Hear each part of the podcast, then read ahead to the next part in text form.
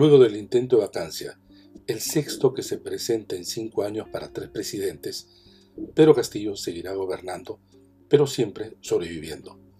El presidente se ha ganado a pie firme el rechazo mayoritario de la población, incluido en aquellos lugares que votaron mayoritariamente por él.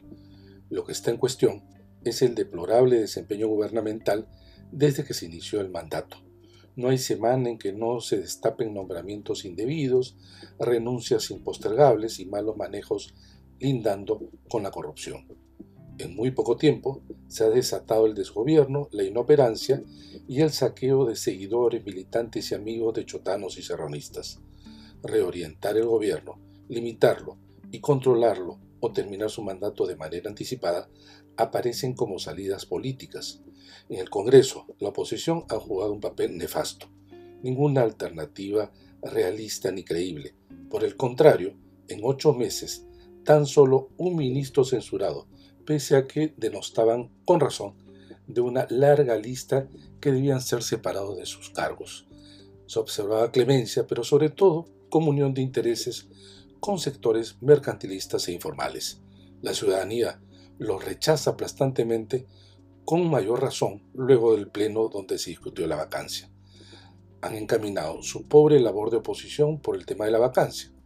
La figura de la vacancia del cargo de presidente de la República, que se entendía como el alejamiento al cargo por razones objetivas y no discutibles desde la Constitución del año 1839, ha sido absolutamente desnaturalizada en todos los casos en que se aplicó, en el caso de Alberto Fujimori, pero Pablo Kuczynski, Martín Vizcarra y Pedro Castillo. El Congreso la ha utilizado ya de manera frecuente por el solo hecho de tener mayoría de votos y contando con la pasividad del Tribunal Constitucional, de manera falaz como si se tratara de un mecanismo de control político en el marco de un diseño de equilibrio de poderes. Pero ha ido más allá, y en vez de precisar su contenido, la ha reglamentado convirtiéndola en una suerte de interpelación como paso previo a la declaración de vacancia por permanente incapacidad moral. Al asentarse de esta manera su uso, no habrá presidente que se libre de esta extensiva y abusiva interpretación, ni antes se hubiera librado presidente alguno, Alejandro Toledo, Alan García o Humala, por citar a los de este siglo, si al frente se encontraban con un Congreso que podía llegar al amenazante número de 87 parlamentarios dispuestos a hacer la guillotina presidencial. Puede que se solicite la vacancia presidencial de Pedro Castillo y nuevamente se libre de la misma y termine su mandato, pero lo que, lo que hace el Congreso es atentar contra todos los futuros presidentes, bajo la mirada miope de no considerar que si hoy son oposición, mañana podrán ser gobierno.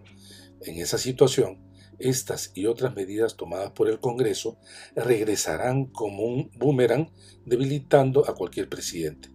Esto lleva a la discusión sobre qué hacer cuando un presidente desarrolla un mal gobierno, como puede ser el caso presente de Pedro Castillo o el primer y desastroso gobierno de Alan García entre 1985 y 1990. El Congreso puede incorporar la figura de juicio político, como tiene Estados Unidos o Brasil, que garantiza un procedimiento adecuado. Pero si el partido de gobierno tiene una mayoría que impida hasta presentar la solicitud, esta salida estaría bloqueada. Otros países han incorporado la figura de la revocatoria del mandato presidencial, un camino más largo y no poco polémico. En cualquier caso, dejar la figura de la vacancia como está es tratar de defender la democracia, como claman algunos, violándola.